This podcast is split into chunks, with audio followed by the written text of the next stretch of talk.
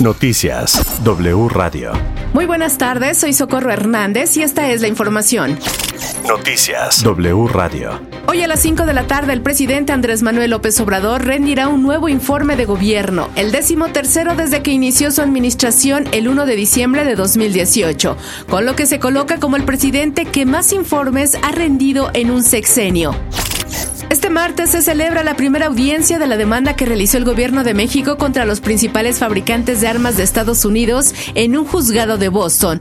El gobierno mexicano se comprometió este martes a implementar las recomendaciones del informe presentado en Ginebra, Suiza, del Comité de la ONU contra las Desapariciones Forzadas. Cancillería explicó que será la Secretaría de Gobernación, a través de la Subsecretaría de Derechos Humanos, Población y Migración, la institución encargada de coordinar los esfuerzos para trabajar en una estrategia de atención a las recomendaciones hechas por el comité. La Comisión Federal para la Protección contra Riesgos Sanitarios, COFEPRIS, emitió una alerta sobre la posible contaminación de salmonela de cuatro lotes del producto huevos Kinder, por lo que de manera voluntaria la empresa fabricante estará retirando estos productos en México y el mundo. La Secretaría del Bienestar informó que a partir de la próxima semana se instalarán los módulos de registro a la pensión del bienestar para adultos mayores que tengan más de 65 años y hayan nacido entre los meses de enero y abril. A través de un comunicado, la dependencia precisó que el registro se realizará a nivel nacional, excepto los estados que tienen elecciones y que se harán de acuerdo con la inicial del primer apellido.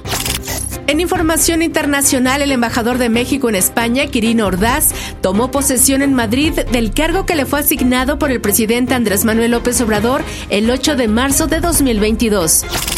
El presidente de Rusia, Vladimir Putin, afirmó que las conversaciones de paz con Ucrania están en un callejón sin salida. Aseguró que Rusia continuará con la invasión hasta controlar la región de Donbass. Noticias W Radio. Hasta aquí la información. Recuerden visitarnos en wradio.com.mx. Se despide de ustedes Socorro Hernández. Toda la información en wradio.com.mx.